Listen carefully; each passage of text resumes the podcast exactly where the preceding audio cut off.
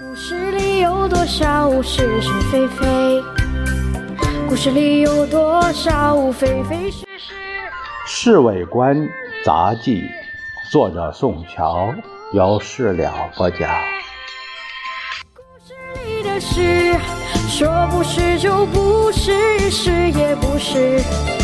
故事里的事，说是就是不是。今天吴世辽找老杨和我出去喝茶，他告诉我们，他打算在中国旅行社隔壁来个露天舞厅，好极了！我表示赞成。老杨一声不响，看他的神气，好像不以为然。你的意思怎么样啊，老杨？老吴问他。哎，如果你一个月前提这个计划，我一定表示赞成。现在大家都在做下山的打算，等你再筹备就绪，找好乐队，全班人马，恐怕开幕和闭幕非要同一日举行不可。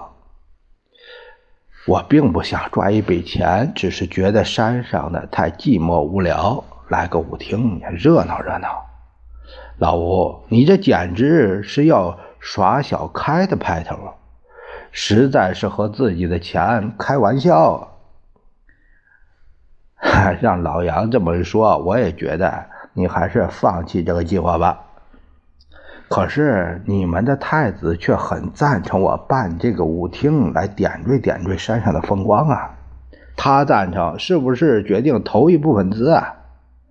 他说可以在别的地方帮我忙，比如说申请营业执照，替舞女们办个入山证。还有其他的便利。老吴似乎很相信经国的话，反正钱是你出，他不会考虑这舞厅是赚钱还是亏本。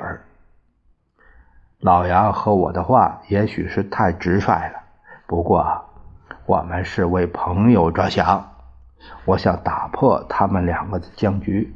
呃，假如你一定要搞这舞厅，老杨和我照样愿意帮忙。我看先生一两个星期内就要下山，只要他一走，山上人也就走光了，还有谁为了跳舞留在山上啊？老杨拍拍老吴肩膀，所以啊，我劝你不要搞。哎呀，让我考虑考虑吧。你们两位的意思，我非常感激。啊，老吴说着，他付了茶账。在回官邸的路上，我对老杨说：“你这个性太强。”其实劝了几句就算了。我觉得老吴什么都好，就是对那些大官太巴结。可能他办这个舞厅的目的是要讨好金国的喜欢，那也是人之常情嘛。能和太子这搞好交情，总有一天派上用场。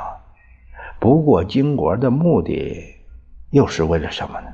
还不是多弄几个舞女上山玩玩吗？难道不怕先生干涉他的行动？